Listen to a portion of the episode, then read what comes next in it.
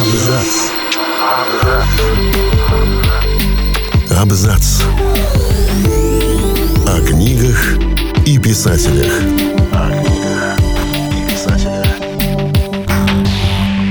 Всем привет, я Олег Булдаков, и сегодня я расскажу вам некоторые факты из жизни Михаила Булгакова. Михаил Булгаков – самый культовый русский писатель 20 века. Много думали о его несчастной жизни, сказала Ольга Книпер-Чехова в день его смерти.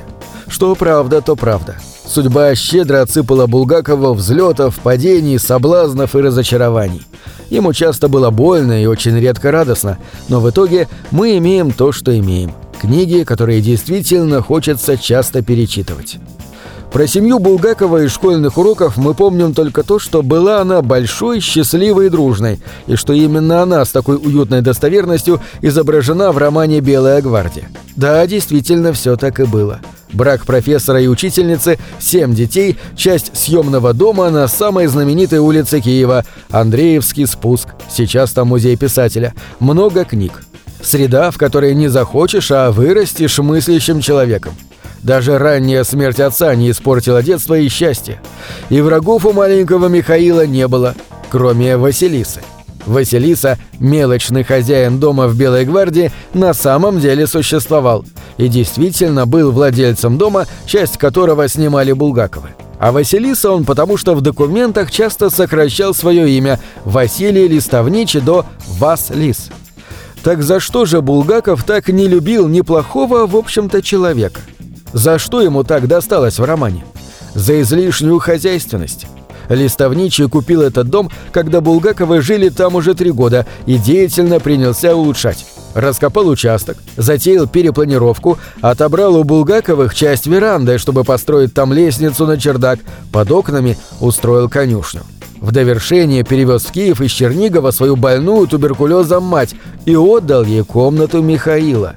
Как писал сам Листовничий, в июле она к нам переехала, а в октябре уже умерла. Варвара Михайловна дала согласие, а Мишка наговорил дерзостей. Лишить подростка своей комнаты. Да, Булгаков был человеком злопамятным и обидчивым, и даже спустя много лет не дал спуску своему квартирному хозяину. Листовничий погиб, пытаясь убежать с баржи, которая везла его и других врагов революции в ссылку.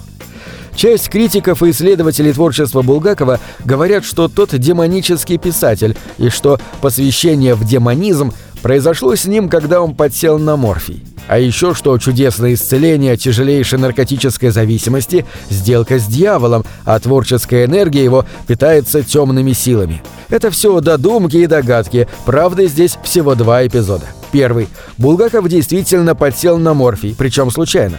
При операции заразился дифтеритом и ввел себе сыворотку, а затем морфий, чтобы не было так больно. И началось. Как врач он имел прямой доступ к наркотику, остановиться было трудно. Но исцелила его вовсе не сделка с дьяволом, а не человеческое терпение первой жены, Татьяны Лаппа. Она совершила чудо и помогла Булгакову пережить ломку и вылечиться. Интересный момент – сам Булгаков любил называть себя мистическим писателем, и один из главных мистических эпизодов его жизни – месть одного писателя другому. Булгакову мстил Мольер – много лет Булгаков с большими эмоциональными и физическими потерями пытался поставить на сцене МХАТа свою пьесу про Мольера. В процессе он насмерть разругался с половиной Москвы, видеть не мог Станиславского и Немировича Данченко, жаловался даже Сталину. Причем рациональные причины для провала отсутствовали, были созданы все условия, но почему-то ничего не получалось.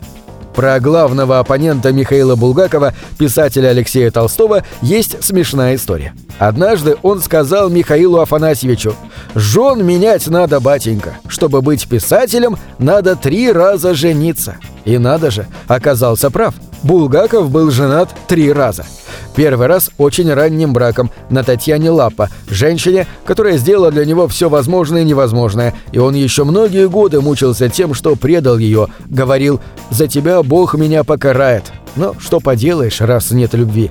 Татьяна Лапа терпела с ним нищету, вытаскивала его из наркотической зависимости, хотела родить ребенка и сделала по его настоянию аборт Вторая жена, Любовь Белозерская, прожила с ним самый богатый и благополучный период жизни. Он много зарабатывал, они жили на широкую ногу. Так получилось, что этот брак закончился вместе с обеспеченной жизнью, но эти два факта никак друг с другом не связаны. Третья жена, Елена Шиловская, прошла с ним через главные творческие неудачи и забвения. И он оценил это, сказав перед смертью «Ты была самой лучшей женщиной в мире». Божество мое, мое счастье, моя радость, королевушка моя, моя царица, звезда моя, сиявшая мне всегда в моей земной жизни. Я люблю тебя, я обожаю тебя, любовь моя, жена моя, жизнь моя. Факт известный, но от этого не менее прекрасный. Нехорошая квартира действительно существовала. Сейчас в ней музей Михаила Булгакова. Это первый адрес автора в Москве. Комната, доставшаяся ему от сестры, с трудом легализованная не без участия Надежды Крупской. В письмах писатель называет свое жилье «гнусной комнатой гнусного дома». За левой стенкой женский голос выводит «бедная чайка», а за правой играют на балалайке. Впервые писатель познакомил читателей со своими соседями в фильетоне номер 13 «Дом Эльпит Раб Коммуна». Квартира в качестве персонажа фигурировала также в повести «Тайному другу». Самая же любимая соседка Булгакова, знатная скандалистка и жалобщица Анна Горячева, появляется в нескольких серьезных книгах – театральном романе, самогонном озере и, конечно же, в «Мастере и Маргарите». Это она, та самая Аннушка, разлившая масло. В гости в эту квартиру честолюбивый Булгаков никого не приглашал. Вообразите, входит Ильчин и видит диван, а обшивка распорота и торчит пружина. На лампочке над столом абажур сделан из газеты, и кошка ходит. А из кухни доносится ругань Аннушки. Фирменный аксессуар Михаила Булгакова – монокль в глазу. Вещь, на которую он потратил первый серьезный литературный гонорар, изящный протест против режима и всеобщей серости. Когда купил, не удержался, сразу же зашел в фотоателье и сделал снимок на память, который до сих пор считается самым известным портретом писателя. Он надел галстук бабочкой, цветной жилет, ботинки на пуговицах с прюнелевым верхом и даже, что показалось совершенно невероятным, в один прекрасный день вставил в глаз монокль. «Что такое, Миша?» – спросил изумленный Катаев. «Вы что, с ума сошли?» «А что?» – ответил Булгаков. «Монокль – это очень хорошо». Смешно про монокль рассказывала и вторая жена писателя Любовь Белозерская. В их доме было печное отопление, поэтому соседи часто встречали писателя в таком виде – в пальто, в шляпе, с охапкой дров, но зато в монокле. На этом все. Читайте хорошие книги.